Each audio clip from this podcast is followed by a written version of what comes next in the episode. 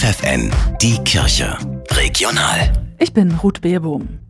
Die über 32.000 Mitarbeitenden des Bistums Osnabrück und des Diözesan Caritas-Verbands müssen künftig keine arbeits- oder disziplinarrechtlichen Maßnahmen aufgrund ihrer persönlichen Lebensführung mehr befürchten.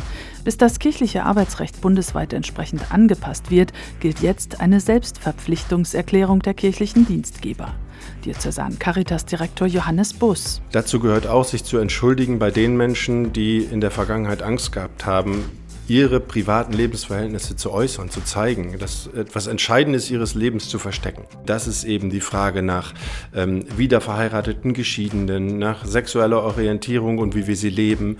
Und all diese Fragestellungen sind auch in den zurückliegenden Jahren beim Caritasverband kein Thema gewesen. Wir werden jedenfalls hinter dem, was in der Selbstverpflichtungserklärung steht, nicht mehr zurücktreten. Früher haben sie nach einem stressigen Arbeitsalltag Bier getrunken, um abzuschalten und Probleme zu vergessen. Heute schnüren sie die Laufschuhe. Die Teilnehmerinnen und Teilnehmer des abstinenten Lauftreffs in Bremen. Ein offenes Angebot der Caritas für Suchtkranke. Einmal die Woche treffen sie sich, um gemeinsam ein paar Runden um die Finnbahn zu laufen. Auch Thomas ist dabei. Es baut Hemmschwellen ab. Es ist also einfacher, zu diesem Lauftreff zu gehen. Man muss sich nicht erklären, jeder weiß, worum es geht. Aber vorher und hinterher die Gespräche und dieses eben unter Gleichgesinnten zu sein, das tut einfach gut. Man kann reden, ohne Blatt von Mund zu nehmen. Und das ist einfach einfach für uns. Infos findet ihr unter caritas-bremen.de.